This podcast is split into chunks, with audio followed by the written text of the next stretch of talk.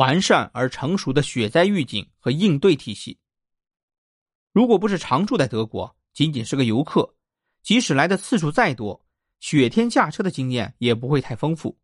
大多数人甚至压根为零。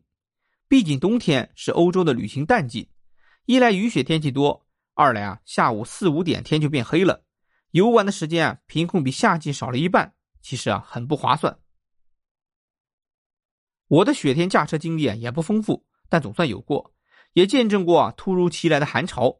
印象最深的是从奥格斯堡前往菲森的路上，菲森小城的最知名的景点当然是游客必去的新天鹅堡，沿途基本上没走高速，而是普通公路。之前两天寒潮突然来袭，气温骤降二十度。当日虽然气温大大回升，但也是零下几度，道路两旁积雪甚厚，尝试走进去啊，直没小腿肚。但行驶在两车道的狭窄公路上，你压根看不到路面积雪。所以啊，这一趟旅途的驾驶感受就非常有趣了。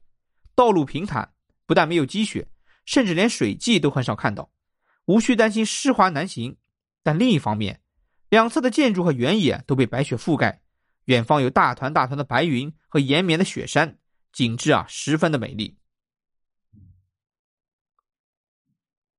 道路上为何没有积雪呢？德国人是怎么做到的呢？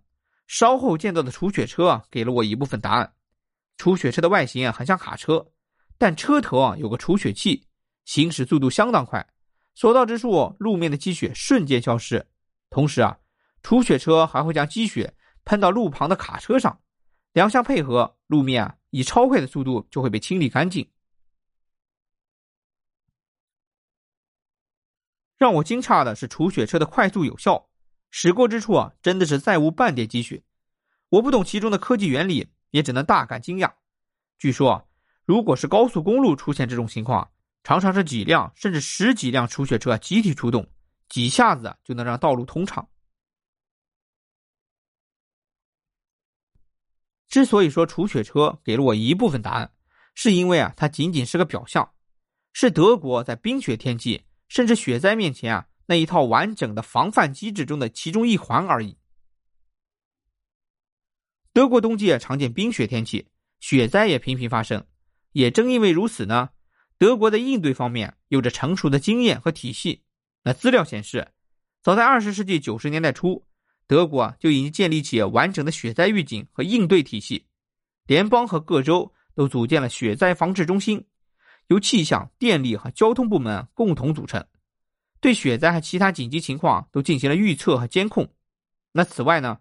德国民间也有提供各类的气象服务、应急服务以及扫雪服务的商业公司，可以在冰雪天气时啊为民众提供服务。在这个应对体系中啊，交通方面绝对是重中之重。像德国这样的汽车大国，人口仅有八千两百万，私家车的保有量竟然超过了五千万辆。一旦因为暴雪出现交通拥堵，那后果必然十分严重。因此啊，德国各州都有大雪过后的道路清理工作法规。如柏林州就在道路清扫法里，将柏林的市区和周边的乡镇上千条道路详细编号，并按照重要程度和路面冰雪的危险程度啊，分成三个等级。降雪后啊，首先要清扫包括市区的主干道、十字路口、道路转弯以及公交线路等最高等级的线路，而且啊，非主干道、公路辅路和连接乡村的公路。可以延后清扫，而在北莱茵威斯特法伦州各主要城市市区内啊，有两千两百多条道路，另外还有两万余公里的高速公路和乡村公路。州政府啊，多年来制定了详细的应急方案。下雪后，这些道路啊都会被及时的得到清扫。根据应急方案，泉州每年的冬天都需要七百多辆扫雪车整装待命，同时啊。还有二百一十个仓库，储备了十二万吨的融雪盐。